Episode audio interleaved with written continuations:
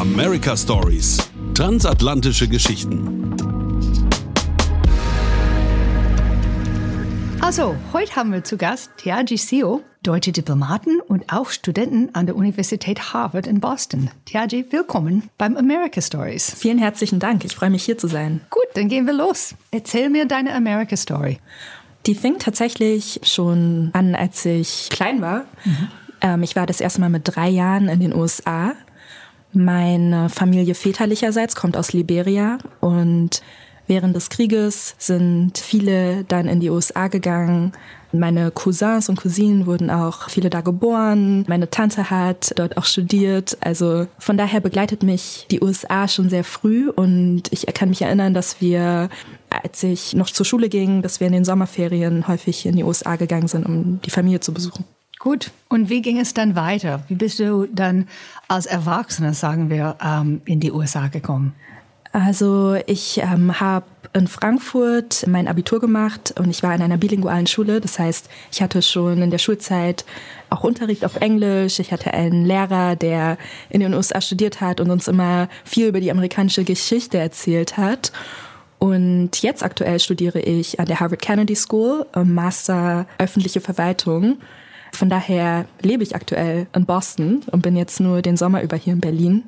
Und das ist natürlich eine ganz besondere Erfahrung, auch jetzt mal für einen längeren Zeitraum da zu sein. Das kann ich mir vorstellen. Und natürlich, die Universität Harvard ist weltbekannt, weltberühmt. Wie ist es für dich als deutsche Diplomaten, nicht so Studenten wie wenn man an der Uni anfängt, wie ist es für dich jetzt an Harvard zu sein?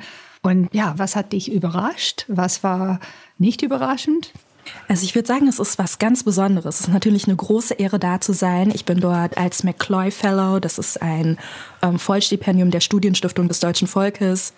Das also hilft auch. Das hilft sehr. und es ist wirklich was ganz Besonderes, da zu sein. Und der Campus der Kennedy School ist wirklich sehr divers, sehr international. Die Hälfte aller Studierenden kommen aus der ganzen Welt. Das heißt, jeder Kurs ist wie eine kleine Sitzung der Vereinten Nationen. Man hat ganz verschiedene Hintergründe, verschiedene Themenschwerpunkte. Und das ist sehr vibrierend, stimulierend. Es ist äh, wirklich ein ganz besonderer Ort. Und man kann sich dann inhaltlich natürlich vertiefen in verschiedene Themen. Mein Schwerpunkt ist Außen- und Sicherheitspolitik. Und das ist natürlich auch nochmal sehr spannend, das sozusagen aus der amerikanischen Perspektive zu lernen und dann mit nach Deutschland zu kommen und das dann auch zu vergleichen und zu schauen, wo gibt es Überschneidungen, wo gibt es Unterschiede. Interessant. Du hast natürlich Verwandten in den USA, du studierst jetzt in den USA, aber du bist deutsche Diplomaten. Wie bist du darauf gekommen, einfach in diplomatische Dienst einzusteigen? Also bei mir kam das tatsächlich das Interesse für Politik, insbesondere für Europa und Außenpolitik, schon in der Schulzeit.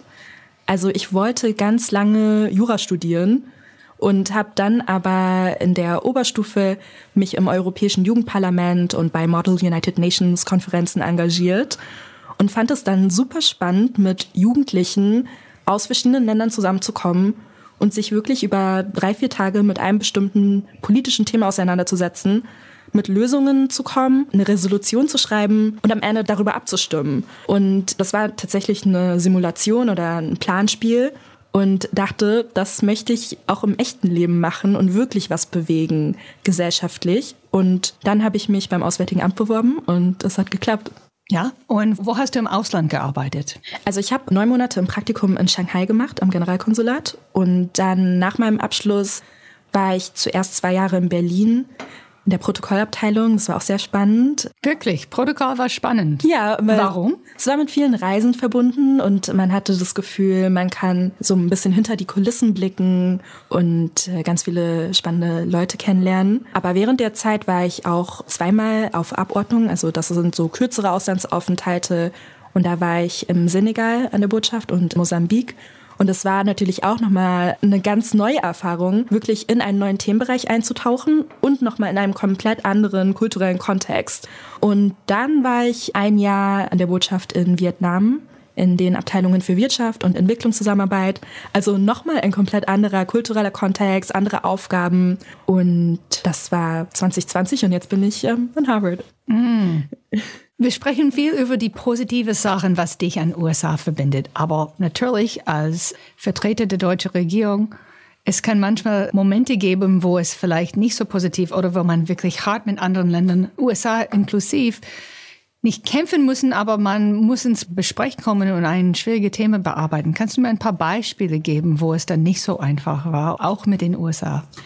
Also ich würde sagen, also ein Beispiel ist, dass ich ja in den USA, ich bin dort auch eine schwarze Frau und gleichzeitig deutsch. Und ich glaube, das ist eine ganz spannende Dynamik, weil ich da natürlich am Campus, an meiner Uni viel die Diskurse zum Thema Rassismus, zum Thema Diversität und Inklusion mitbekomme, aus einer amerikanischen Perspektive heraus. Und manchmal ist es gar nicht so einfach zu vermitteln, dass wir in Europa, in Deutschland uns auch mit diesen Themen beschäftigen, aber aus einer anderen historischen Perspektive heraus und mit nochmal anderen Dynamiken und einer anderen Kultur. Und ich glaube, das sozusagen zusammenzubringen und auch zu vermitteln, das ist eine Herausforderung, aber gleichzeitig auch sehr bereichernd, weil ich merke, wie meine Kommilitonen auch manchmal Aha-Momente haben oder ich auch ganz viel mitnehme und lerne und schaue, okay, in den USA funktioniert das so, was könnte denn in Deutschland funktionieren? Ähm, und ich glaube, das finde ich ganz spannend. Wie war es für dich, als schwarze Diplomaten im Senegal oder in Mosambik zu arbeiten?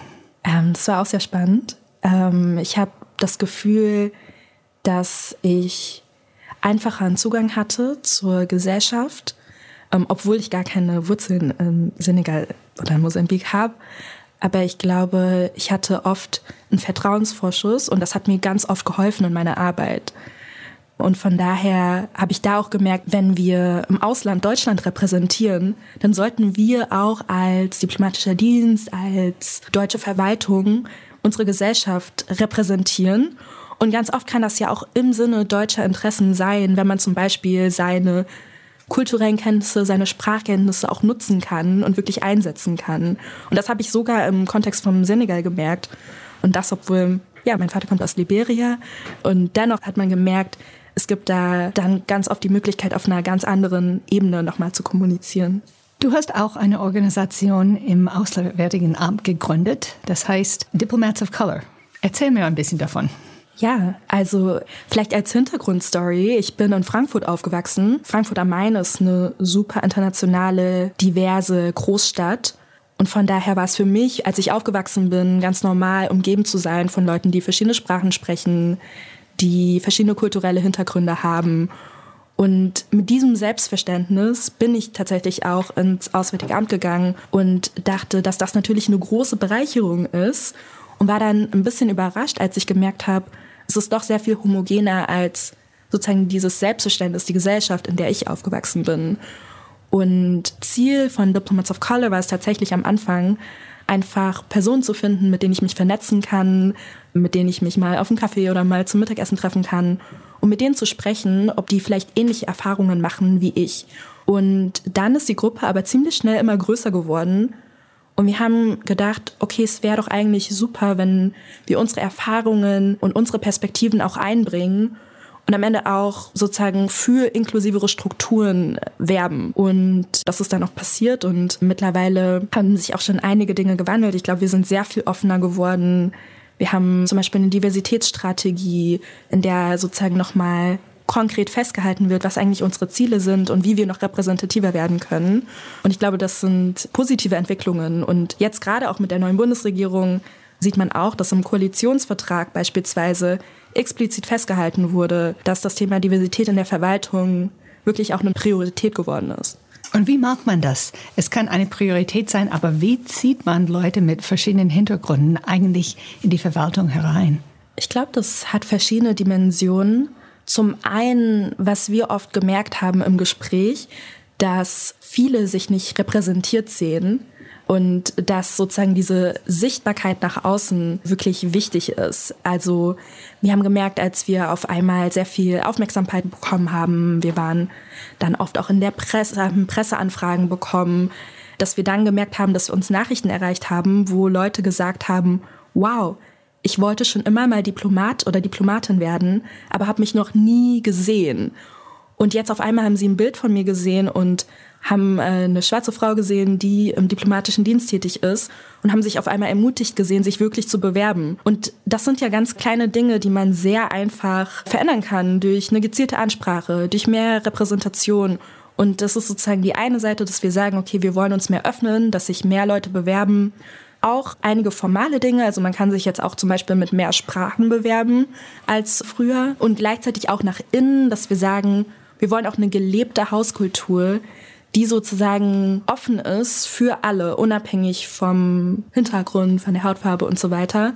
Und ich glaube, das sollte genau das Ziel sein, dass wir sagen, wir wollen motivierte, gute Talente für die öffentliche Verwaltung gewinnen und denen am Ende auch einen Arbeitsplatz bieten, wo sie sich wohlfühlen und wo eine Kultur herrscht, die offen ist. Ja, wir versuchen das Gleiche in den USA eigentlich und mehr Vielfalt in unserer Verwaltung zu haben. Und es ist, man kann das nicht nur einfach laut sagen, man muss wirklich tätig darauf arbeiten, finde ich. Kommen wir zurück zu deiner America-Story. Welchen Rat würdest du geben, Leute, die hören, dass du an Harvard studierst? Weil für viele Leute, das ist wirklich eine Traumuniversität oder überhaupt in die USA zu studieren. Welchen Rat hast du? Ich glaube, ich würde sagen, macht euch bewusst, wofür ihr brennt, was ihr vielleicht gesellschaftlich bewegen möchtet. Ja, und versucht euch zu bewerben. Hast du dich mehrmals beworben, bevor du diese Stelle gekriegt hast, oder hast du im ersten Schlag gekriegt? Ich habe mich nur einmal beworben und hatte okay. großes Glück, dass das für mich sofort geklappt hat. Auch mit einem Stipendium ist auch natürlich sehr teuer, in den USA zu studieren. Weiß ich. Hab davon gehört. genau. Und äh, aber ich glaube, was wichtig ist, gerade an der Kennedy School, da geht es darum, Leute zusammenzubringen, die wirklich gesellschaftlichen Unterschied machen wollen, die sozusagen im Sinne des Gemeinwohls ein bestimmtes Thema voranbringen wollen. Und das kann ganz breit sein, also von Entwicklungsökonomik zu Klima und Energie zu Außen- und Sicherheitspolitik. Also das ist wirklich sehr breit. Aber ich glaube, was wir alle gemeinsam haben, ist, dass wir für was brennen und dass wir wirklich was voranbringen und bewegen wollen. ich glaube, wenn man sich das bewusst macht, wenn man auch schon vorher sozusagen ein bisschen Erfahrung sammelt und vielleicht kleinere Projekte anstößt, ich glaube, dann kann Harvard der nächste Schritt sein, um darauf aufzubauen und nochmal das Momentum zu kriegen und die Expertise und sich mit den Professoren und Kommilitonen zu vernetzen, die einem in seiner Idee und seiner Vision auch helfen. Du hast natürlich seit deiner Kindheit eine Beziehung zur USA, aber trotzdem gibt es irgendwelche Überraschungen, was für dich als Deutsche in den USA irgendwie überraschend waren? Was anders war? Ja, also mehrere Dinge. Zum Beispiel in Berlin fahre ich Fahrrad hm. und ich habe das Gefühl, die Autofahrer, die müssen sich ein bisschen unterordnen. und, in USA, äh, ja. und in den USA ist es genau andersrum. Jeder hat ein Auto und Fahrradfahren ist wirklich sehr gefährlich. das kann sein, ja. mhm. Obwohl es ändert sich, aber langsam. Das stimmt. Ja. Und das Zweite vielleicht, und das ist vielleicht ein Stereotyp, aber ich habe irgendwann angefangen, Brot zu vermissen. Deutsches Brot. Das deutsche Brot ist was Besonderes, ja. ja. In der Zwischenzeit findet man gutes Brot in den USA auch, aber ja. Man muss suchen. Ja. Tiaji, vielen Dank. Super interessant. Zum Ende möchte ich eine letzte Frage stellen. Und zwar, was bedeutet dir die deutsch-amerikanische Freundschaft? Es ist eine gute Frage. Ich glaube, die bedeutet mir sehr viel. Also zum einen natürlich persönliche Freundschaften, Beziehungen zu meiner Familie, zu meinen Freunden. Aber ich glaube auch grundsätzlich der Inbegriff von Demokratie, von Werten und sozusagen die ursprüngliche amerikanische Idee, dass Leute von überall herkommen und gemeinsam eine Demokratie aufbauen. Ich glaube, das ist so ein Kernwert, der ganz wichtig ist und an den wir uns immer zurückerinnern sollten. Und ich glaube, gerade in Deutschland, in Europa, wo wir in Gesellschaften leben, die immer mehr von Migration geprägt sind, die immer diverser werden, sollten wir vielleicht auch langsam sozusagen so eine Vision entwickeln, ein Traum, wie wir eigentlich mit diesen diversen Gesellschaften umgehen wollen und zusammen leben wollen. Diese transatlantischen Werte sind eigentlich wahr, oder? Ja. ja. Tiaji Sio, vielen herzlichen Dank. Vielen Dank.